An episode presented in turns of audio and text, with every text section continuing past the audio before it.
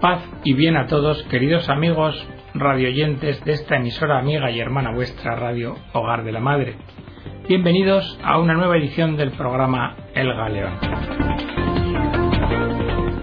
El programa de hoy lo vamos a dedicar a la introducción a la teología para la evangelización. Pero no debe asustaros el título porque el documento que os vamos a dar a conocer es verdaderamente interesante. Está escrito por el padre James Awener, que es presidente del Colegio Pontificio Josefino, y nos va a exponer cuál es la situación de la fe actualmente en un país como el nuestro, semejante a él, nos va a alumbrar su esperanza de que llegue una primavera, un renacimiento de la fe, y cómo todo ello tiene que ser a través de una nueva evangelización, en la cual los laicos hemos de jugar un papel fundamental. Vamos a comenzar por reflexionar cuál es la situación de la creencia en países occidentales como Estados Unidos en cuanto a cultura o como lo es España. Y aquel que es la palabra se hizo hombre y habitó entre nosotros, como dice el Evangelio de Juan. Debemos considerar que cada reflexión teológica sobre la evangelización ha de comenzar necesariamente con la persona de Jesucristo, él es el objetivo y el tema de la evangelización. La forma en que la palabra de Dios viene a nosotros en la persona de Cristo y por medio de su Iglesia es el objeto de estudio de la evangelización. Y también toda reflexión teológica debe considerar aquella realidad temporal dentro de la que se encuentra la Iglesia en un momento concreto. Porque la encarnación de la palabra se llevó a cabo mediante Jesús, en un tiempo y en un lugar específico. Y en aquel tiempo, la vida y enseñanzas de Jesús tuvieron un impacto deliberado e intencional sobre la cultura de su tiempo.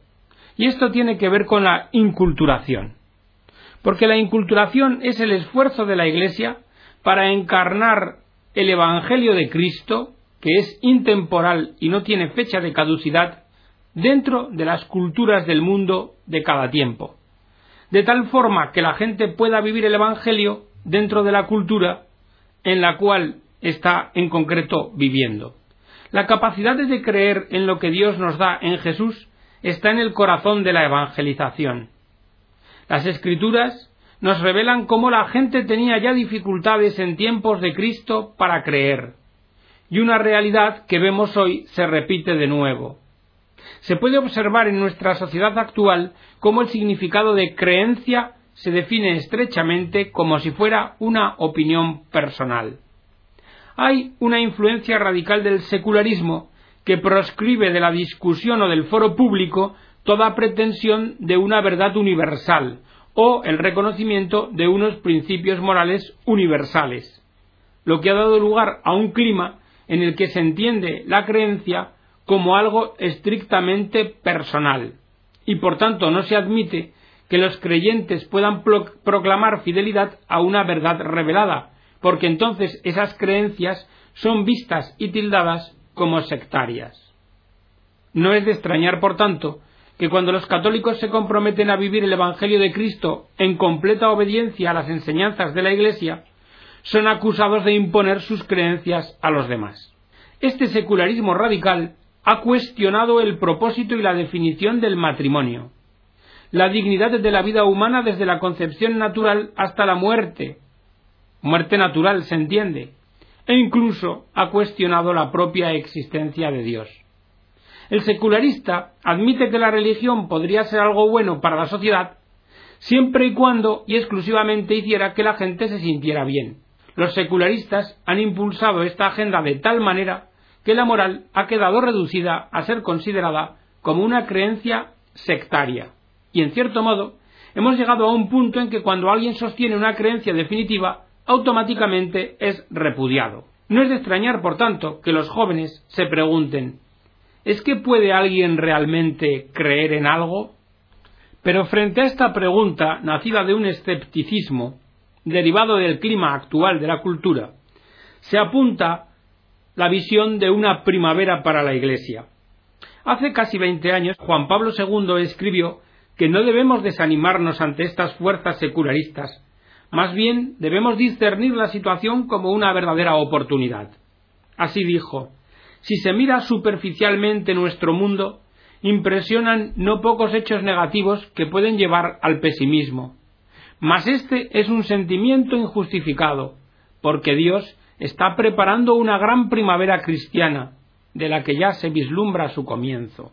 En medio del caos social, la incertidumbre política y la inestabilidad económica, encontramos una multitud de católicos que son fieles al Evangelio, que rinden culto a Dios, que son serios acerca de su formación catequética y que están gozosos de ser católicos y buenos patriotas.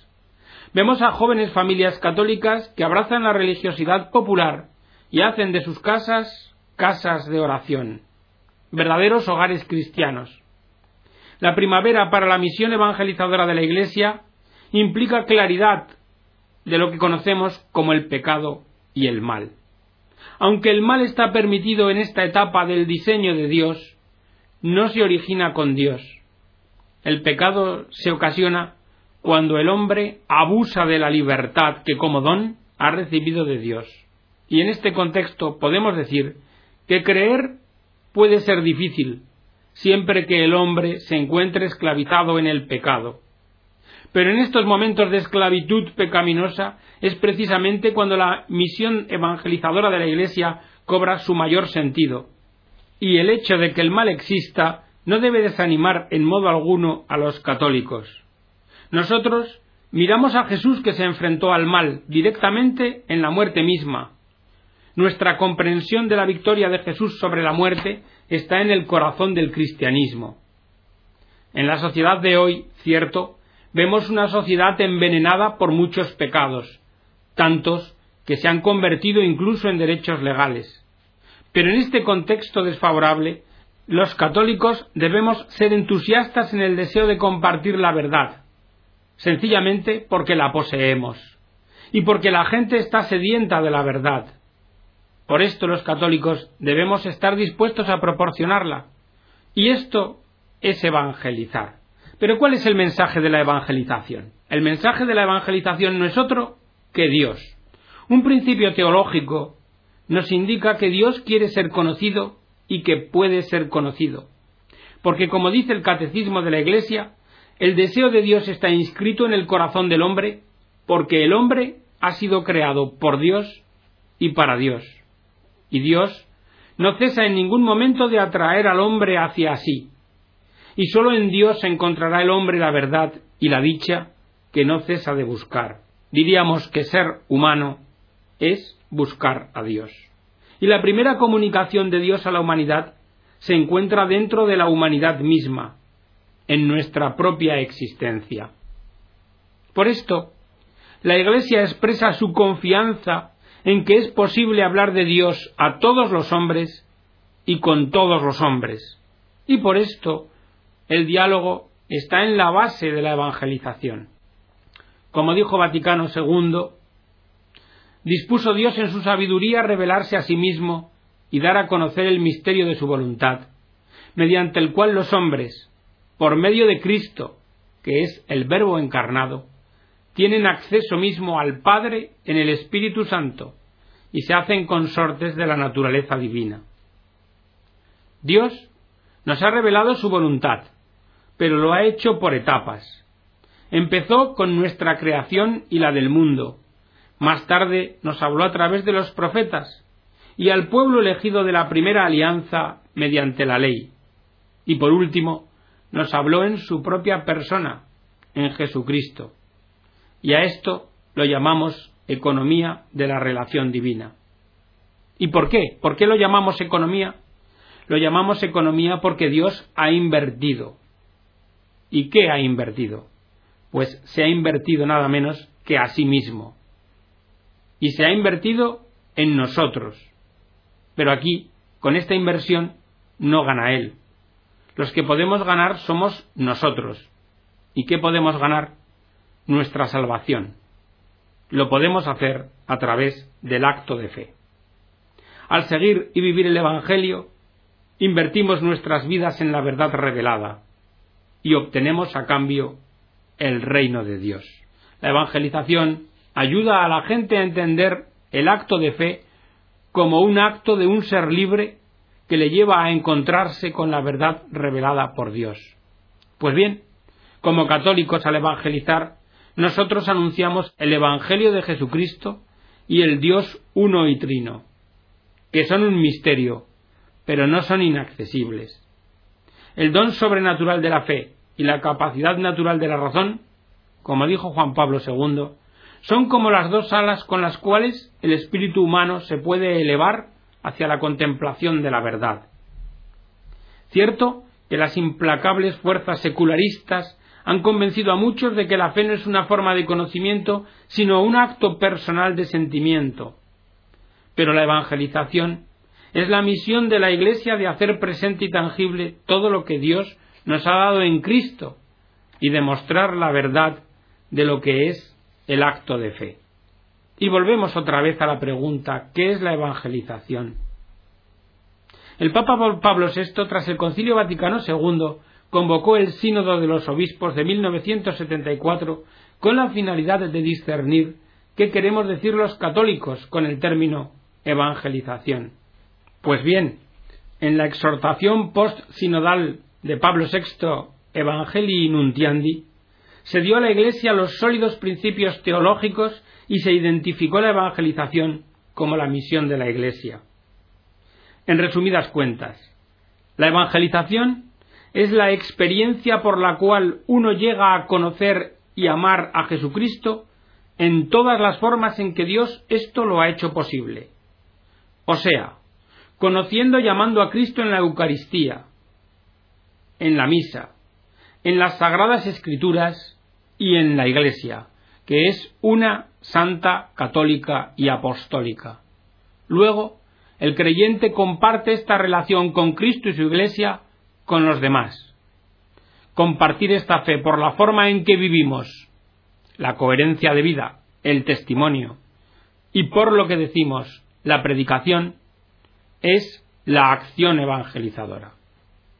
La transmisión del Evangelio de Cristo, como el mismo Cristo hizo, es evangelización. Yo les he comunicado las palabras que tú me diste, ellos las han recibido. Todos los bautizados participamos en la misión de la Iglesia, pero cada uno debemos hacerlo según nuestra propia responsabilidad y vocación. Un verdadero espíritu de humildad lo encarnan aquellos creyentes que de verdad quieren pasar a los demás lo que ellos gratuitamente han recibido. La Iglesia utiliza la expresión depósito de la fe.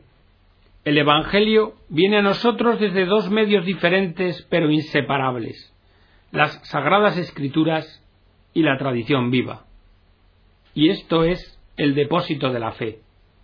Los obispos, en unión con el Papa, constituyen a su vez el magisterio de la Iglesia, que tiene el deber de interpretar auténticamente el Evangelio de Cristo y transmitir este depósito de la fe en su totalidad. Y el desafío para los cristianos hoy en día es recibir esa interpretación auténtica por medio del magisterio. Y aquí tiene un papel fundamental la obediencia, como escribe San Pablo. Porque sin la obediencia la gente sigue su propia interpretación, dando lugar a falsas doctrinas o a prácticas nunca concebidas por Cristo. Y la evangelización, para ser tal, sólo puede y debe basarse en los sólidos principios teológicos verdaderos. De lo contrario, la evangelización se convierte en algo distinto a la misión de la Iglesia. Y esto nos permite reprobar el sincretismo, la falsa noción de que afirmamos la fe en Jesucristo, pero a la vez sostenemos que no toda la doctrina o toda la moral de Dios es aplicable.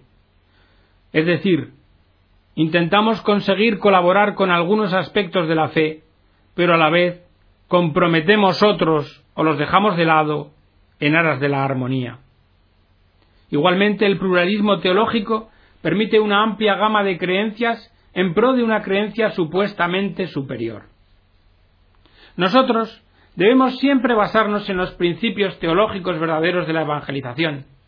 Y a este efecto podemos hablar o identificar cuatro principios fundamentales. Primero, el principio soteriológico. Dios desea que todos nos salvemos y que todos lleguemos al conocimiento pleno de la verdad. La salvación de las almas es el objetivo primigenio de la evangelización. El pecado nunca puede ser tolerado por ningún supuesto bien. La evangelización nunca será completa si la persona no se aparta del pecado por completo y si no es fiel al Evangelio en su totalidad. La conversión y la transformación, la búsqueda de la santidad para ser santo, esta es la vocación de todos los hombres. Se debe evitar cualquier noción pluralista o sincrética de que algunos pecados son aceptables. Segundo principio, el cristológico.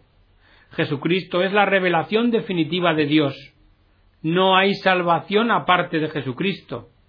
La evangelización, a quien predica, es a Cristo, porque Él es el reino de Dios. Él es el Evangelio. Jesucristo es el único Salvador y Redentor del hombre, y fuera de Él no hay otro. Se debe evitar toda noción pluralista o sincrética de que pueda haber un solo Jesús pero muchos Cristos, o nociones falsas que pretendan refutar la divinidad de Jesucristo. Tercer principio, el eclesiológico. Jesucristo estableció la Iglesia una, santa, católica y apostólica como el medio definitivo para experimentar a Dios y alcanzar la salvación. Es solamente la Iglesia la que posee cuanto es necesario y todo lo necesario para la salvación de las almas. La evangelización acerca a todos a Dios a través de la Iglesia, y Cristo no puede ser separado de la Iglesia, pues la Iglesia es el cuerpo de Cristo. Se debe evitar toda noción, pluralista o sincrética, de que se pueda creer en Jesucristo, pero no en la Iglesia, o ser salvo aparte de la Iglesia. Cuarto principio, el antropológico. La evangelización es el medio por el cual los hombres y mujeres verdaderamente se convierten. Creada a la imagen y semejanza de Dios, cada persona, hombre o mujer creado, tiene una dignidad que se origina en el mismo Dios. Y toda persona ha sido dotada de carismas y dones que se han de utilizar en la edificación de la Iglesia y en la manifestación del reino de Dios. La evangelización confirma los deberes, los derechos y las obligaciones de cada persona unida al cuerpo de Cristo. La evangelización busca proteger esos derechos y promoverlos en toda sociedad y cultura. El sincretismo y el pluralismo convencen a la gente de que su búsqueda de la felicidad tiene prioridad sobre las normas morales universales del Evangelio, de tal modo que estas doctrinas disminuyen la capacidad de la persona de ser verdaderamente libre, viviendo el Evangelio y rechazando definitivamente el pecado. ¿Qué debemos concluir? La Iglesia, en un país como el nuestro, ha sido siempre una bendición. Los católicos que viven fielmente el Evangelio transforman la cultura en lo que Dios quiere que ésta sea, el lugar donde cada persona descubre su vocación. De este modo, cada persona se convierte en un factor positivo en la promoción de un auténtico humanismo, donde no se deja a nadie atrás y donde ningún pecado le quita a otra persona humana sus derechos. Cuando se han producido quebrantos, los católicos han tomado la iniciativa institucionalizando los carismas del Espíritu Santo, de tal manera que los pobres, los desfavorecidos, los ancianos, los encarcelados, los hospitalizados, las personas sin hogar y sin trabajo, todos los necesitados, han sido asistidos a partir de un genuino amor de Dios encarnado en las comunidades vivas de fe. Hoy en día, nuestras naciones necesitan de la Iglesia católica más que nunca. El diálogo que tiene la Iglesia con la cultura se llama evangelización. Los católicos quieren apoyar y promover los ideales de la cultura, y también quieren purificar los pecados que han causado estragos en los niños, familias, matrimonios e instituciones. La nueva evangelización, llamada por Juan Pablo II y renovada por Benedicto XVI, nos desafía a todos los católicos a ser protagonistas y líderes en la formación de una cultura nacional que sea verdadera, justa y auténtica, una cultura imaginada por nuestros antepasados y ordenada por Dios mismo. Que Dios bendiga a nuestra patria. Y queridos amigos, tras hablaros de la nueva evangelización, los principios en los que ésta debe apoyarse y el compromiso que todos los laicos tenemos en la misma, como el tiempo ha volado, vamos a terminar la edición del programa de hoy con un recuerdo a Martin Luther King, y lo vamos a hacer de un artículo que se publicó en la revista Ciudad Nueva. A fines de marzo de 1968, Martin Luther King había viajado a Memphis para apoyar a los recolectores de basura negros que estaban en huelga desde el 12 de marzo, con objeto de obtener una mejora salarial y un mejor trato. A estos negros se les pagaba un dólar y setenta centavos por hora, que no se les abonaba cuando no podían trabajar por razones climatológicas, distinto de lo que se hacía con los trabajadores blancos. Así, el 3 de abril, en el Mason Temple, Martin Luther King dio su profético discurso I've been to the mountain top y dijo No es verdaderamente importante lo que ahora ocurre. Algunos han comenzado a hablar de amenazas que se perfilan ¿Qué es lo que me podría ocurrir por parte de uno de nuestros malvados hermanos blancos? Como a todo el mundo, a mí me gustaría vivir mucho tiempo. La longevidad es importante, pero es algo que ahora no me preocupa, porque yo solo quiero cumplir la voluntad de Dios, y Él me ha autorizado a subir a la montaña, y he mirado en derredor de mí y he visto la tierra prometida. Puede que yo no vaya allí con vosotros, pero quiero que sepáis esta noche que nosotros llegaremos como pueblo a la tierra prometida, y por eso estoy muy feliz esta noche. No tengo ningún temor, no tengo miedo de ningún hombre. Mis ojos han visto la gloria de la venida del Señor. Al día siguiente, el 4 de abril, Martin Luther King fue asesinado por un segregacionista blanco en el balcón del Lorraine Motel en Memphis. Sus últimas palabras se las dirigió al músico Ben Branch, quien iba a actuar esa noche en una reunión pública a la que asistiría King, y le dijo Ben, prepárate para tocar Señor, toma mi mano en la reunión de esta noche y tócala de la manera más hermosa que puedas. Hay muchas cosas que decir sobre Martin Luther King, pero vamos a tomar una frase de él como reflexión, que en cierto modo hace referencia a la situación en que vivimos hoy y a ese aparente dominio de Satanás, el que divide.